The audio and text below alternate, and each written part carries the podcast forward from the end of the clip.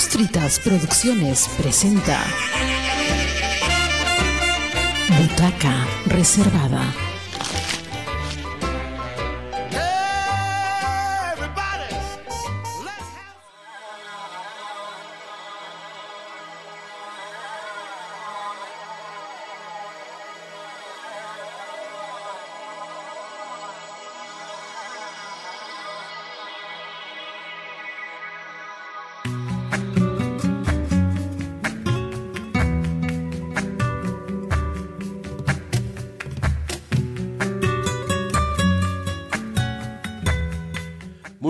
Amigos de Butaca Reservada.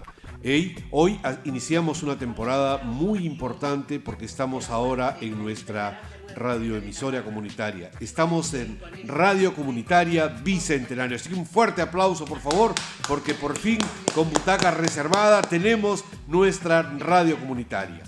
Hoy hemos invitado a una caserita, a una amiga, a una compañera, a una amiga, a Doris Ramos. Muchas gracias Doris por estar aceptando esta entrevista. Hola Roberto, gracias por la invitación una vez más a Butaca Reservada y bueno, es muy bueno volver a reencontrarnos. Bueno, para que nuestros radioyentes este, recuerden quién es eh, Doris Ramos, debo hacer una presentación muy elemental. Ella es la actual directora de Teatro Colors y ella a lo largo de todo el 2021 han venido ejecutando el proyecto Big Eyes. eh, un proyecto que ha hecho, que ha incluido la discapacidad visual dentro de su trabajo y sus intereses. Muy bien, y sobre eso vamos a hablar estos eh, breves minutos para conocer cómo va su experiencia a través del proyecto Big Eyes. Eh, Doris, eh, ¿cómo se inició esta aventura del proyecto Big Eyes? Ok, bueno, fue a partir de poder replantear nuestras actividades por el hecho de, la pandemia, ¿no? Que nos encontró justamente en el momento en el que estábamos armando una puesta en escena presencial. Eh, y bueno, tuvimos que modificar un poco nuestro plan de este proyecto e implementamos actividades virtuales, presenciales. Eh, también integramos un público objetivo específico, que fue el público eh, con discapacidad visual y, bueno, la comunidad en general, ¿no? ¿Cuáles son las actividades eh, que ustedes han ejecutado conforme el proyecto que les aprobó el Ministerio de Cultura? Tuvimos primero nuestra actividad que fue de planificación, eh, luego fue el tema de poder crear nuestra página web, luego hicimos una capacitación, taller, hicimos también una, un radioteatro, montaje, grabación, transmisión, todo lo que tenía que ver con ello, y finalmente presentaciones presenciales y virtuales, ¿no?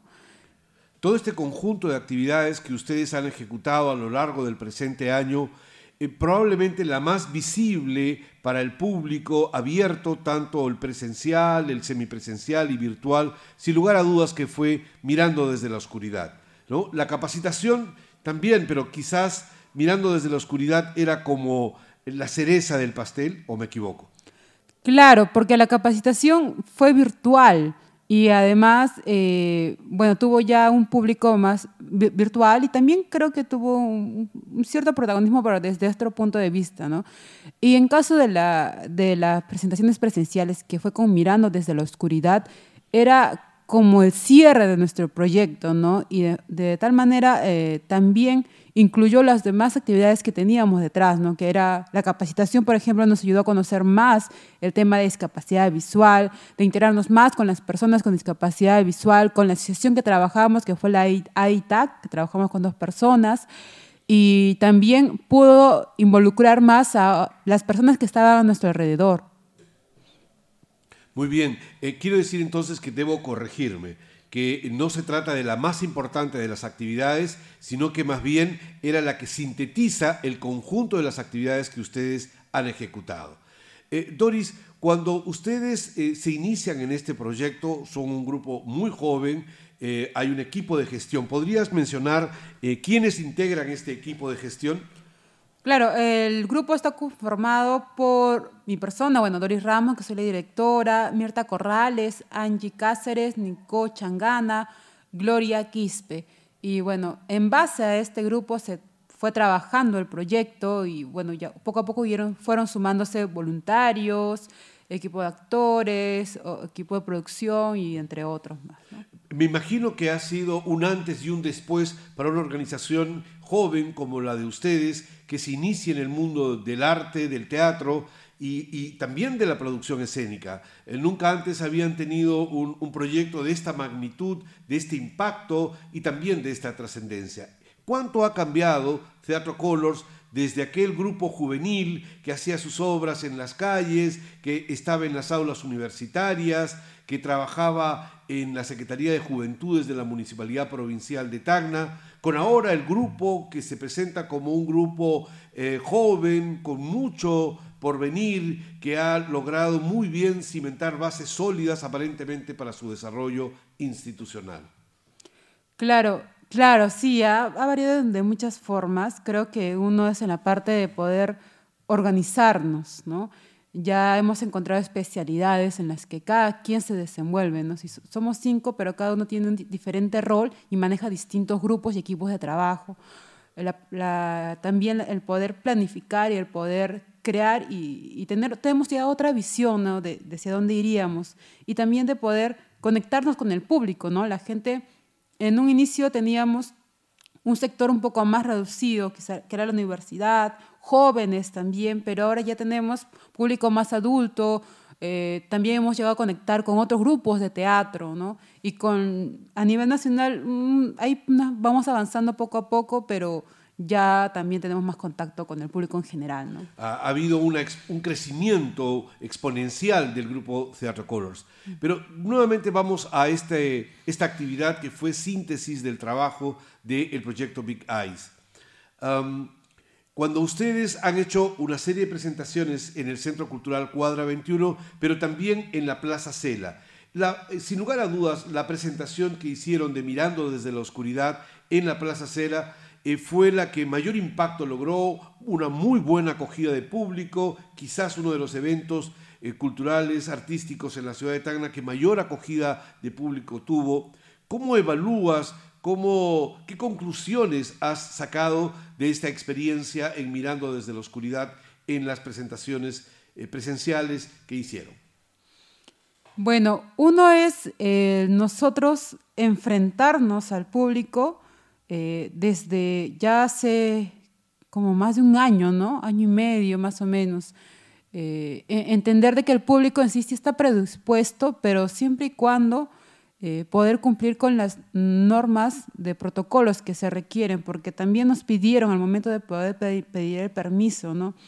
Entonces creo que el público está predispuesto y creo que también algunas autoridades que sí podrían colaborar a los espacios culturales, pero ahora como organización culturales y ya que nos estamos reactivando recién, corresponde tener los protocolos a la regla, eh, seguir eh, tratando de buscar nuevos vínculos con el público.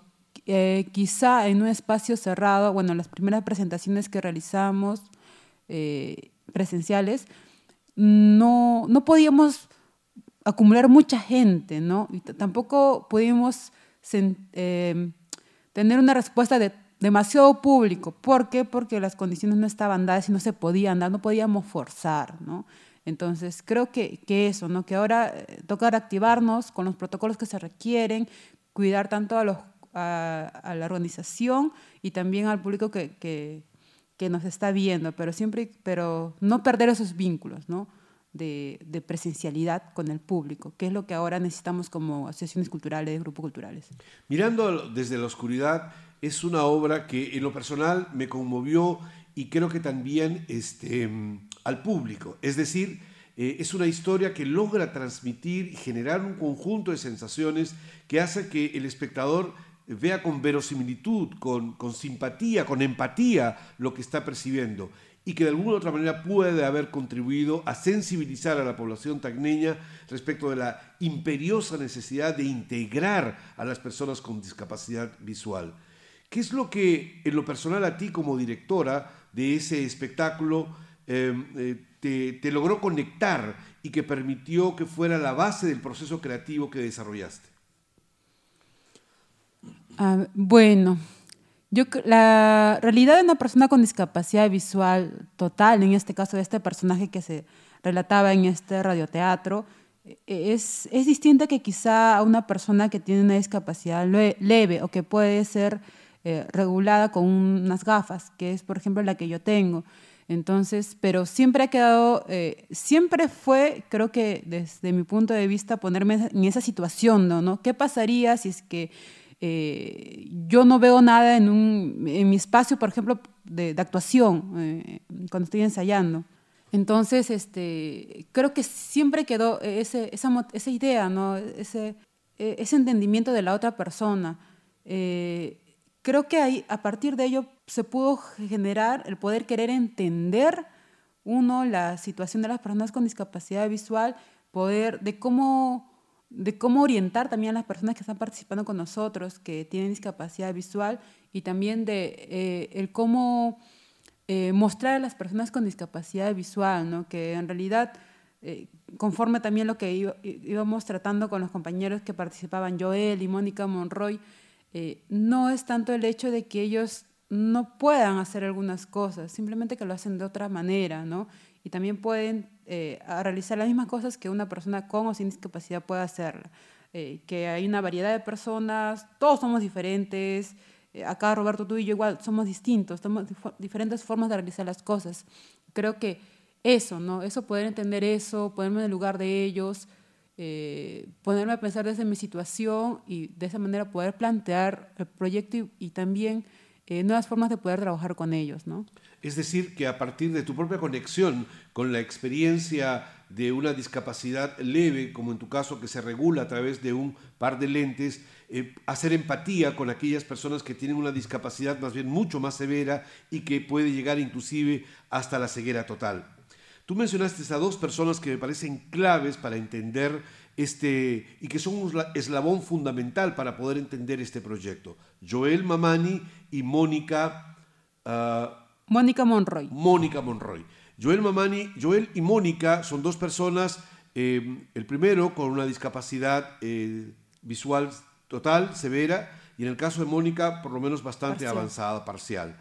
Eh, ¿Cuán difícil fue trabajar con ellos? Cuán gratificante fue trabajar con ellos y qué, qué de novedoso, qué de interesante tuvo trabajar, porque ciertamente para el público común y corriente, ver que estas dos jóvenes estuvieran dentro del, elenco de actores, dentro del reparto de los actores, sin lugar a dudas que llamó la atención y, era el valor agregado de este montaje.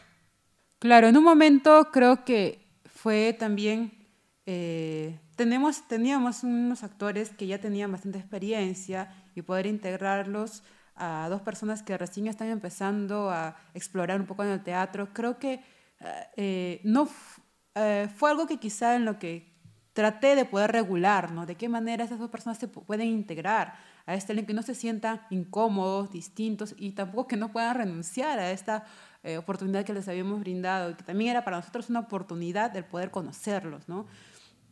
Eh, pero eh, resultó de una manera eh, buena. las personas, los actores, empatizaron con los dos compañeros invitados, Mónica y, Joel.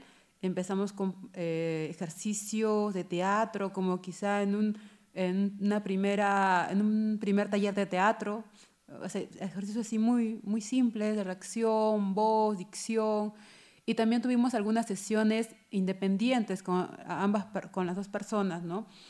Eh, entonces, lo, lo más bueno, importante creo que también es de que estas dos personas estaban muy predispuestas, eran puntuales en los ensayos, querían hacer, estaban muy motivados y si es que ellos eh, hubieran sido quizá un poco más, eh, mm, hubieran puesto algún pero, no hubiéramos podido avanzar, pero ellos estaban predispuestos con toda la actitud y eso favoreció bastante al trabajo.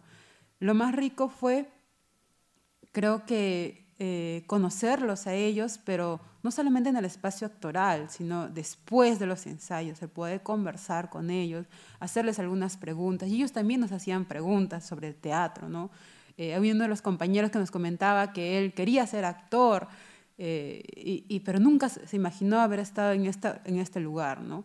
Y nosotros tampoco nunca nos imaginamos el poder trabajar quizá con una persona con discapacidad visual, que, que bueno, que, que, bueno, que había muchos compañeros en el grupo que también se sentían eh, empáticos con esas personas porque también tienen una discapacidad leve, ¿no? Rocío, Mary y Nicole, y bueno. Bueno, ahora que has mencionado a varias de las actrices y en general al reparto de, actores, tú tomaste una decisión como directora, que era eh, em, traer al montaje a un equipo de actores y de actrices que tuvieran experiencia y al mismo tiempo eran jóvenes algunos eh, desempeñando determinados roles, como el riesgo de asumirlo con Joel y con Mónica, que eran jóvenes que eran inexpertos, gente totalmente aficionada y que no tenían una experiencia profesional este, en el teatro. Inclusive Rocío Moreno, siendo la, autora, la dramaturga del guion de radioteatro, también implicaba eh, tener un elemento de experiencia. ¿Cómo fue eh, esta, esta, esta decisión que tomaste de tener un, elenco de actores eh, curtido, con experiencia y al mismo tiempo novel y aficionado, con el riesgo de estas personas con discapacidad visual. Ah, bueno, hay gente eh, que ha integrado ese elenco de actores que ya anteriormente habíamos trabajado, entonces ya tenía uno la confianza y la seguridad de que son bastante profesionales, responsables y de que trabajan, siempre han estado en constante trabajo con personas nuevas que recién aprenden en el teatro, ¿no? Eh, entonces, eso fue una, una, causa por la que, una razón por la que yo invité a, a muchos de ellos, ¿no? Porque ya los conocía. Eh, y también en caso de las personas con discapacidad visual, también tuvimos una previa entrevista, ¿no? Si es que estaban interesados, si es que podían tal meses, eh, se les indicó de qué manera se iba a trabajar, ¿no? Primero ensayos, grabaciones, algunas sesiones independientes y finalmente las presentaciones presenciales que iban a hacer en salas, que iba a tener toda la producción. Entonces, ambos grupos, eh, a todos en general, se les informó sobre cómo iba a ser el procedimiento. Y creo que eh, también eh, sentir la respuesta de la otra persona y, que diga sí, sin titubeos, muy segura, y también con una previa entrevista nos, nos dio toda la seguridad, ¿no? También creo que poder elegir a, un grupo que tenga bastante experiencia o que tenga ya algo de experiencia, este, da seguridad para que da seguridad a los otros actores, para que ellos puedan tomar su energía, eh, para que también puedan ver cómo lo hace la otra persona y eh, a partir de ello puedan también crear sus personajes, ¿no? Entonces, ha sido un aprendizaje entre ambos. No creo que ambos han aprendido. otra, de, otra disculpa que te interrumpa, otra de las audacias de la dirección escénica fue el que un grupo de bailarines eh, ingresara en el montaje y le diera frescura, eh, permitiera que no fuera un clásico melodrama que nos haga llorar a todos, dado que la temática es muy compleja, muy intensa, sino que más bien le dio frescura y, los jóvenes con mucho ímpetu, con algo de desborde de energía seguramente, este, ingresaron en el espacio y pusieron su cuota de eh, espectáculo. Eh, ¿Cómo evalúas ese, riesgo que asumiste, el inclusive tener también un músico que tocara en vivo y que, y que contribuyeron a darle esta sensación de espectáculo, ¿no? que más allá de, tocar una temática tan compleja de una población vulnerable, también era un espectáculo artístico? Ah, a ver, eh, para el radioteatro no era quizá tanto necesario el poder buscar estos ritmos, ¿no? De, que no sea tan, tan dramático, ¿no? Eh, eh, porque se recepcionó de buena manera el radioteatro y con los efectos sonoros que se daban, la música un poco ayudó a aligerar la obra. Eh, y también porque no había algo visual, ¿no? Creo que en caso de la presentación presencial era lo visual, lo que escuchaba y lo que sentía uno, lo que te transmitía con el texto. Entonces, si solamente dejábamos la parte del texto, sí iba a chocar bastante el ver a una persona, a dos personas invidentes, el ver a otra persona que estaba caracterizada, una persona invidente, a la preocupación que sentía ahí la madre y la hermana, entonces sí iba a ser un poco trágico, se podría decir. Eh, pero eh, esta propuesta de, poder de poner la danza también un poco para ayudar a conocer los otros lados de esta actriz, de este personaje que es Elena, que ella fue la protagonista, ¿no? una, una joven invidente. Eh, y poder conocer un poco su lado interior. Eran eh, como que los otros lados de ella, su lado interior, conocer eh, un poco de que ella disfrutaba el mar, al final cuando sale a bailar con todos los bailarines y está más liberada, más segura. Entonces era el poder complementar las otras ideas que quizá no se, pudo, no se podía conocer con el audio, ¿no? Y también poder darle más frescura porque, como, como decía, es poner en, en escena visualmente, físicamente y el texto, ¿no? Entonces eran muchas cosas. Que además estuvo muy bien complementado con la propuesta escenográfica que Wilson Arizaca, como artista plástico y arquitecto, eh, planteó en la escenografía, ¿no? Estas estructuras blancas que aparecieron en la parte de atrás de donde estaba todo el, la fila de, de micrófonos y que le daban una atmósfera muy acogedora y realmente la Plaza Cela dejó de ser el busto donde está el patricio de la República, eh, Francisco Antonio de Sela, y se convirtió en un escenario teatral. Eh, ¿Cómo, eh, esa también es otra audacia de la, de la, de la directora, ¿Cómo, cómo surgió el concepto arquitectónico, escenográfico de, del trabajo que hizo Wilson Arizaca? Bueno, tenía, como toda la obra se realiza en, en el mar, se sitúa en un inicio en el mar, entonces teníamos que un poco con ese concepto trabajamos todo, el concepto de la puesta, por ejemplo, en caso de los, de los vestuarios eran cafés. Con color tierra. Color tierra. Y un poco de, los colores, los, unos destellos de colores. Entonces, la, el vestuario o los personajes que estaban delante era como la tierra del mar.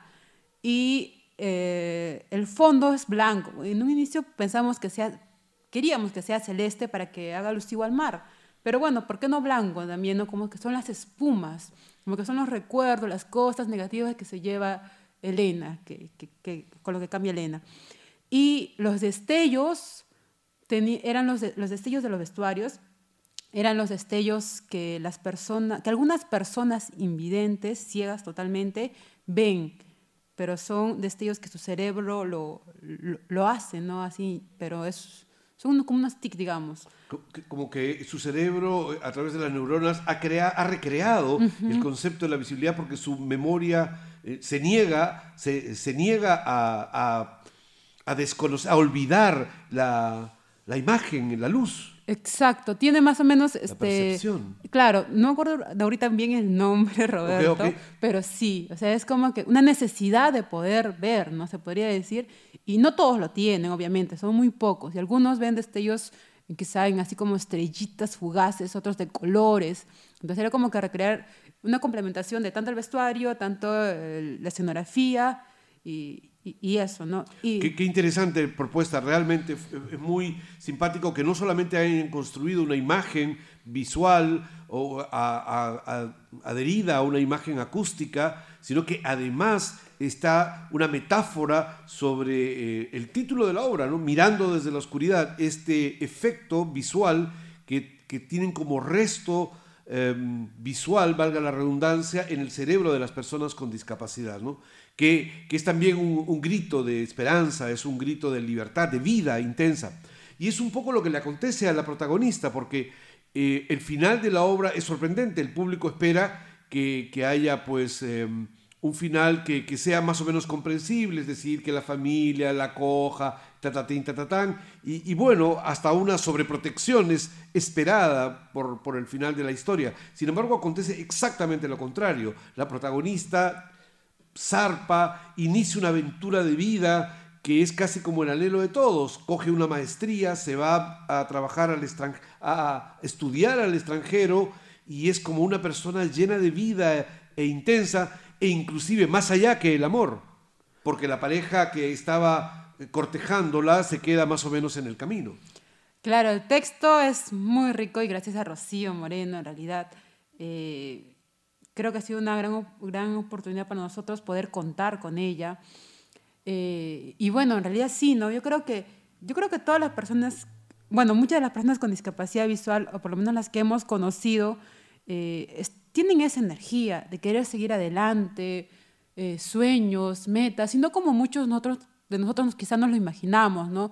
De que, ay, pobrecita, ay, qué pena, pero en realidad eh, no, creo que lo que más tenemos que transmitir a estas personas es de que siga adelante, que siga sus sueños, que haga lo que quiera hacer, porque también hay muchas de estas personas que están así como Elena, ¿no? Quizá, o que su familia no les apoya, con miedo, con mucha sobreprotección, pero, y, más la pena que nosotros le estaríamos dando a una persona, no, no le ayudamos para nada, ¿no? Eh, Elena decide irse a España, a enfrentar sus miedos, a estudiar allá, a estudiar literatura. Y, y, bueno, algo a mí lo que quizá me lleva un poco a la reflexión es de que ella tenga que irse a España. Porque aquí en Tacna, o bueno, por ejemplo en Perú, no hay muchas facilidades para las personas con discapacidad visual. En España sí está bastante avanzado, hay semáforos, eh, tenemos también eh, libros con braille bastante, no solamente algunos cuantos que puedas encontrar solamente en la capital. En el caso de Perú, solamente encuentras en la capital, en Tana casi nada, eh, nada. Eh, capacitaciones, eh, universidades donde los profesores se adaptan a, las personas con discapacidad visual y no es de que las lleven solamente a un colegio que solamente sea para personas con discapacidad visual. Entonces, por ese lado creo que, que también lleva a un lado una reflexión, ¿no? De que por qué de que por qué en Perú que todavía tendríamos que, tendríamos que seguir avanzando en cuanto al tema de discapacidad visual. De integración, a las personas con discapacidad. También fue sorprendente la actuación de Mary Ramos, actriz a quien ya la conocemos en la escena local y que ha eh, presentado múltiples este, personajes eh, en el teatro tagneño. Pero eh, nos sorprendió verla en, en otra circunstancia, en un personaje con una energía un poco más baja, eh, con una energía diferente, eh, construyéndola casi desde la melancolía. Eh, es interesante cómo el vestuario que ella utiliza o la imagen, porque en algunos momentos el personaje de ella se pone a bailar con los bailarines que, que entran a escena, entonces la ves haciendo coreografías, pero al mismo tiempo está representando a un personaje que tiene una discapacidad visual, que se enamora, que le pasan cosas esta, la construcción de este personaje eh, está en un tono totalmente distinto a la Mary Ramos que conocíamos, que era más bien vital, energética, fuerte, sensual, poderosa, guerrera, pero aquí está en un tono más suave, más acotado, más sutil, de una gran belleza. ¿Cómo, cómo lograste que eh, esta actriz transformara esa energía muy vital que tiene el escenario para construir este personaje un poco melancólico? Claro, eh, ella eh, también tiene una discapacidad, eh, pero bueno, se puede corregir con los lentes, pero este, creo que por ahí empiezan, ¿no? El poder recordar cómo ella empezó, el, el, querer, el darse cuenta de que tiene esta discapacidad y de, pensó en un momento, nos decía, de que iba a quedarse ciega. Entonces creo que el poder recordar eh, le llevó a un punto en el poder, eh, que le motivó a poder crear este personaje, a poder construir este personaje.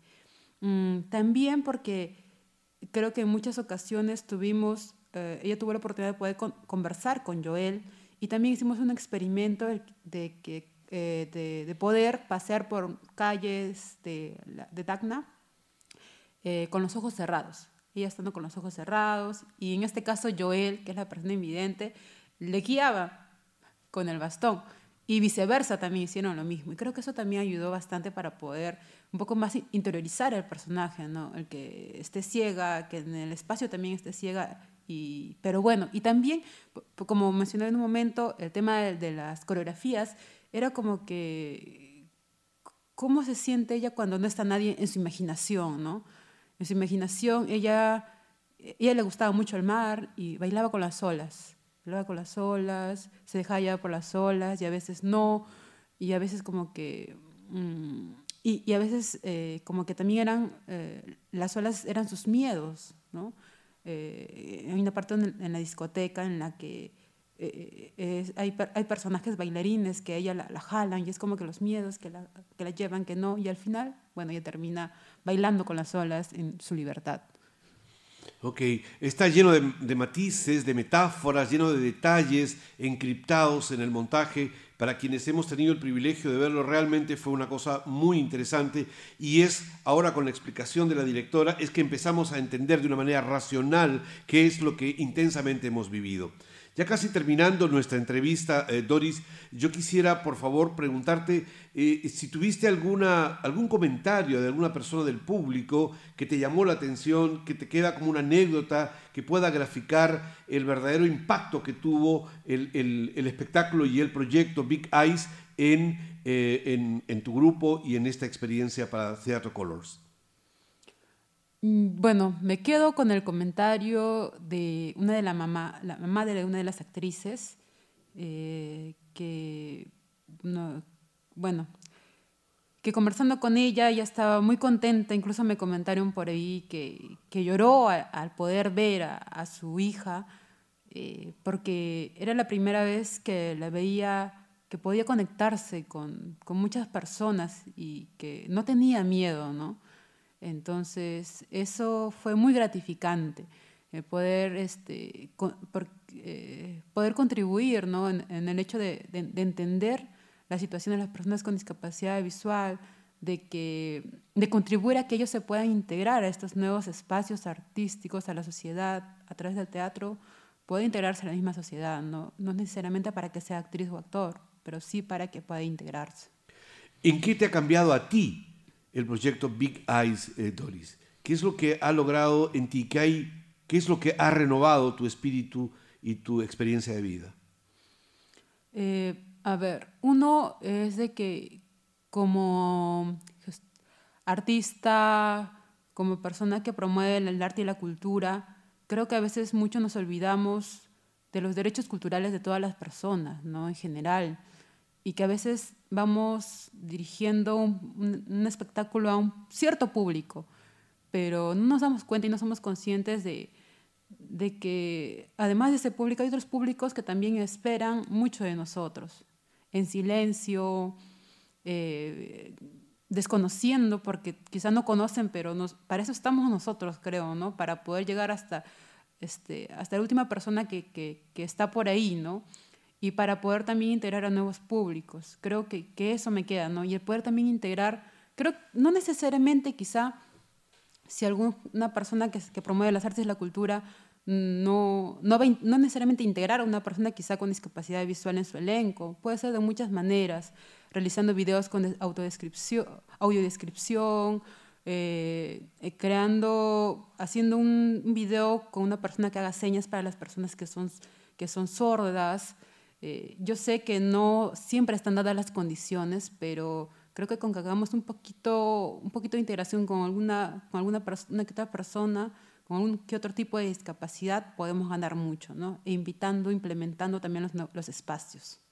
Bueno, muchísimas cosas por conversar. Este, Doris, esta no será la última. Eh, nos prometemos varios, varias entrevistas o cafés en el camino.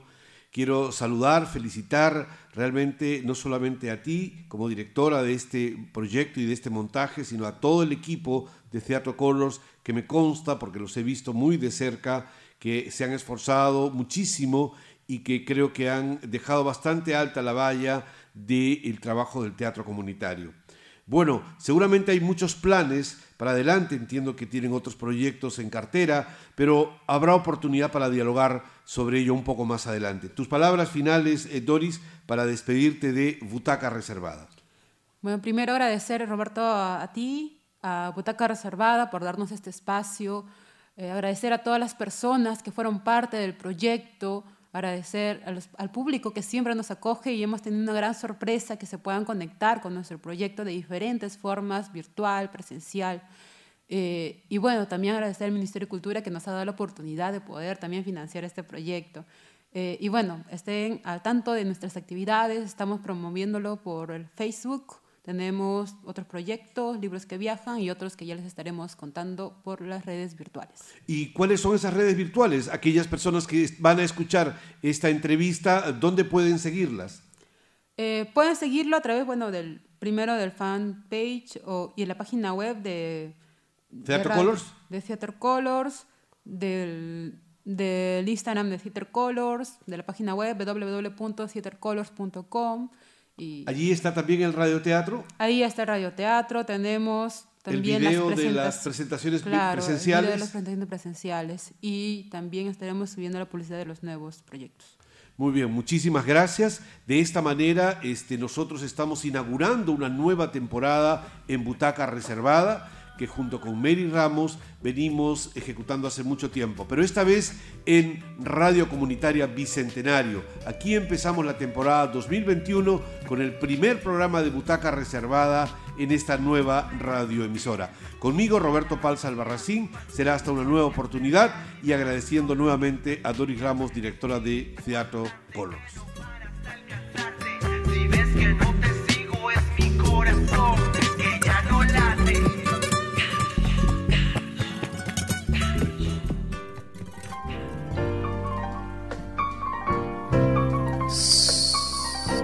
Vamos al palco. No, a la platea. Shh. Está ocupada. Y en galería no hay lugar. Mira. Allí. Adelante. Sí. Para ti, sí hay una. Butaca reservada, reservada.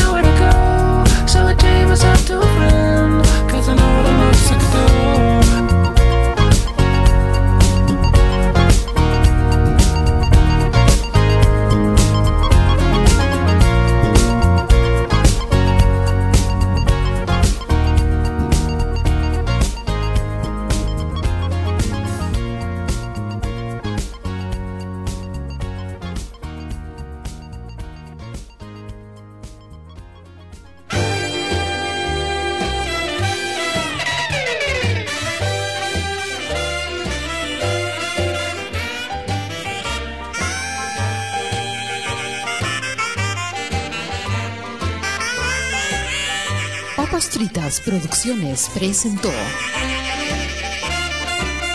Butaca Reservada.